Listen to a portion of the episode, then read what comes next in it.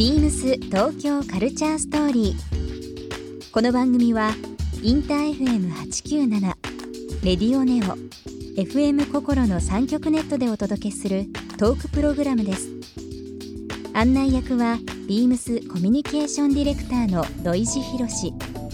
今週のゲストは福田晴美ですライフスタイルストアやホテルのブランディング企業のプロデュースなどを手掛ける福田さん。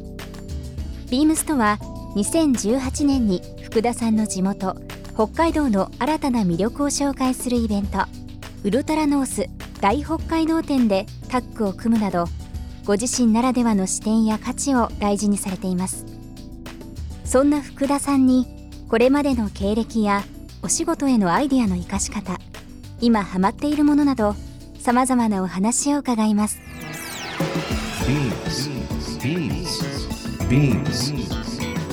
BeamsTokyo Culture Story. Beams Tokyo Culture Story.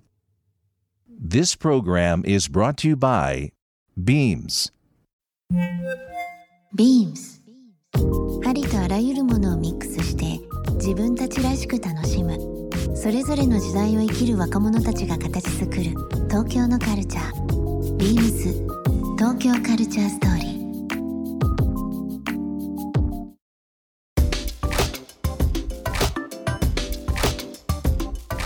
僕の中ではこう福田晴美というキーワードの中で絶対こう欠かせないものとして、うん。えーパリあというのがですね、うん。どうしても浮かんでしまうんですよ。いろいろ東京のセレクトショップとかオリジナルとかいろんなことを経験されてそう。パリに行かれたと。そうなんですよ、うん。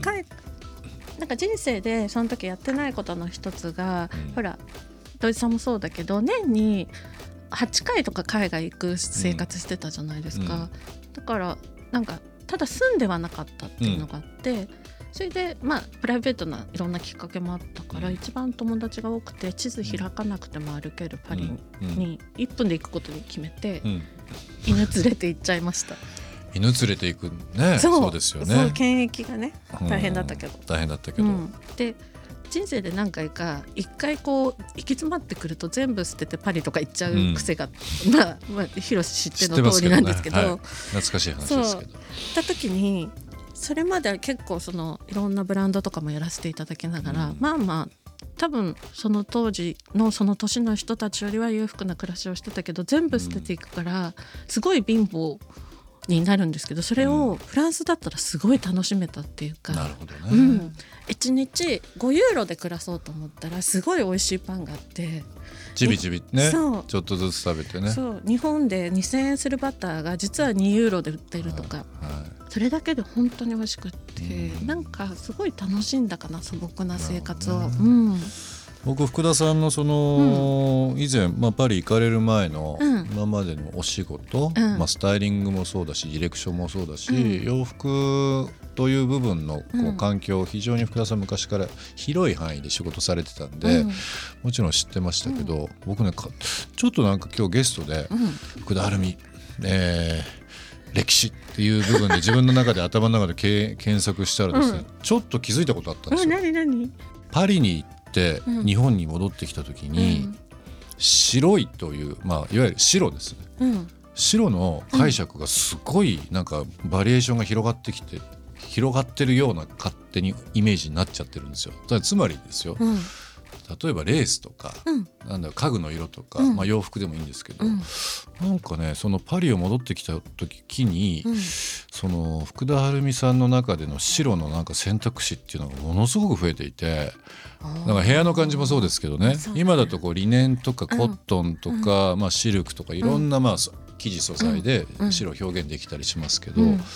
なんかね器も含みでなんかねその白い世界観っていうのはものすごくなんかこうダイナミックにかつこう繊細になんかなってんじゃないかなって思ったりしたんですよあ。パリの部屋がそうだったかも。パリの部屋もなんかそういううん写真で見たことありますけどね、うんそうそうパリ帰りの福田さんのイメージはなんかそういう僕の中では勝手に白とかきなりとかベージュとかちょっと広い意味で、うん、確かに。そういうトーンがね広がってきたんじゃないかなっていう面白い。勝手に自分の中であのうん。研究してました。あ、研究してもらえたんだ。ありがとうございます。でも確かにそうかも。うんねまあでもなかなかねあの、うん。自分じゃ気づかない部分かもしれないですいけども。や面白いです。すごい。へえまあでも本当パリから帰国後、うん。えっ、とまあ今の肩書きに近いというか、はい。えっ、ときっかけにななるかと思いますけどもプランニングディレクターという部分でお仕事をされてますけども、はい。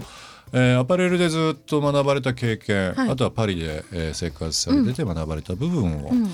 さらにこう生かす場所として、うんえー帰国されてこういうディレクター職に就かれてると思いますけども、はいまあ、常に新しいものをチャレンジされてるんで不安要素とかなかないんですかそういうの？あでもうんと手放すってことを最近は怖がらずにできるんですけど、うんこの時はたなんかすごい怖かったかも。パリを引き上げて帰ってきた時に23か月後に震災だったのかな、ああそのタイミングですかね。うん、それで、あこれはしばらくファッション売れないだろうなと思ったし、うん。売れないってことは自分のやりたい表現もやっぱり制限されるなと思って、うん。それで一回全部手放そうって決めうて、ん。結構す1週間ぐらい多分寝込んだと思う。うん。人にでもね会わず、さっきからもね、うん。手放すとかってあるんですけど、リセットを結構しますよね。定期的にしますね。ね、はいいや普通だったらこうキャリアを積んでいって、自分で学んで動いて、うん。何かこう作り上げた環境っていうのは次のステージにっていう部分ってそのままある程度持っていくこと多いじゃないですか、一回ちょっと立ちますよね、立つね。それそれすごいと思う。僕なかなかできないですもん。確かにそれ、ううんん。でもその時は多分大嵐の真ん中にいて、うん。嵐の中にいるとも気づかずとにかくなんかブレーキを一回ここで踏まないと、うんちょっとパンクするかなって思って、うん。まあ、なるべく若い時はもしかしたら周りに迷惑かけたかもしれないけど、まあ、なるべくみんなに迷惑かけないような形は取れるようになってきて、それで「すいません、えっと、ストップさせてください」って言ってかな？なるほどね。うん。まあでも本当にあうの、ん。怒涛の時間がいろんな部分で過ぎていって、いうん。まあその分まあ社会に対する僕ら私たちに対するなんかこう暮らしをですね、うん。楽しませてくれてゆか豊かにしてくれてる福田さんだと思ってましてですね、まあそのプランニングディレクターというお仕事の中で、うんうん。最近だとこのまあお話にも出てますけどライフスタイルストアとかはい。ホテル、うん。あとはまあもうプロダクトに至るまでも多岐にわたることもね様々されている福田さんですけども、まあ、今までいろんなゲストの方ここラジオ来ていただいてますけど、はい。一番肩書きは難しいかも。一か言でこの、うん。こういう仕事です、う。ん。だから今ね CM の制作っていうのもありましたけど、うん。通常だとこういうお仕事って、うん。カメラマンがいて、うんじゃあそれに依頼があってその場を提供する探す人とうん。か、キャスティングの人がいて。ティングの人がいたりとか、うん。その撮影でうん使うインテリアスタイリストがいたりとかって、うん。多分もっともっといろんな人がいるんですけど、うん。ある程度その7割8割福田さんが もうできちゃうっていうのって多分監督からしてみると、うん。すごくやっぱ信頼もあって、うん。そのマルチな部分、うん。っていうので、まあ、あと人柄ですごくこうこの人とこういう仕事をやれば楽しいだろうな楽というよりはうんうん。楽しいだろうなっていうのが多分優先するんでしょうね。なんかすすごいそれ嬉しくって、うん。なんか一緒にやったら楽しそうって言われるのと、うん。あとなんかなんとか着地を探すんですよ絶対に、うんクライアントが無理なこと言おうが監督がこうしたいって言おうが、自分がないので、えっと、どうやってこれをうん人に伝わる見る人とか読者とか、うん。見てる人たちに伝わるようにするかっていうことを考えるのが多分結構好きみたいで。一回前さっきあのトリプティックってブランドやってた時って、全部自分でうん。自分のキャラを全部出してやんなきゃいけなかった時にそうしたかったからこのブランドやったんだけど苦しくってだから私って好きなことやんない方が能力が発揮できるんだってすごい気づいてからはうん。結構全部捨てててだからどうしたいですか？どうしたいですか？って聞いて期待に応える方が楽しいなって。なるほどね、うん、そしたらすごい楽になった生きていくのにも。まあ、アパレル時代と、うん。多分今のベースになってるうん。その仕事、まあこううんリンクする部分と、うん。まあねこう学ぶべきものを活かせてる部分。多分いろいろあると思うんですけど、うん。こう今まで、まあ、パリの、えー生活も含めてですけど、今までこう培ってきたものが、うん。今のこのいろんな CM とか、うん。えー飲食店とか商品のブランディングにつながるような部分、どんなところに活かせてたりとかしますか？なんかうち土井さんとかうちに来たことがあるから分かると思うんだけど、全部一回使ってみてるっていう、うん。だからうちはもう道具だらけの家で、うん。だからセレクトショップのスタッフだった時もそうだったんだけど、全部着てみるんですよ、うん。そうじゃないとおすすめできないしね、うん。うん。これって着心地がこうなんですよっていう説得力だったりとか経験してないことを説得しようと思っても無理だからだから道具とか器とかあと陶芸家にも絶対会いに行くとかなるべくオーダーする人には、ビームス東京カルチャーストーリー。ゲストにもプレゼントしました番組ステッカーをリスナー1名様にもプレゼント。ツイッターでインター FM897 のアカウントをフォロー。プレゼントツイートをリツイートするだけでご応募できますまた番組への感想は「ハッシュタグビームス897」「ハッシュタグビームス東京カルチャーストーリー」をつけてつぶやいてください。もう一度お聞きになりたい方はラジコラジオクラウドでチェックできます。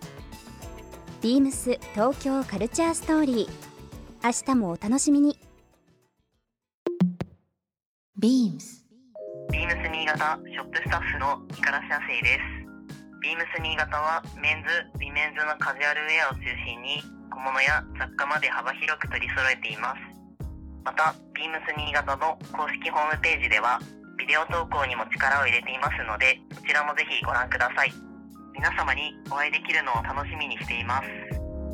BEAMS 東京カルチャーストーリー Beams Tokyo Culture Story. This program was brought to you by Beams.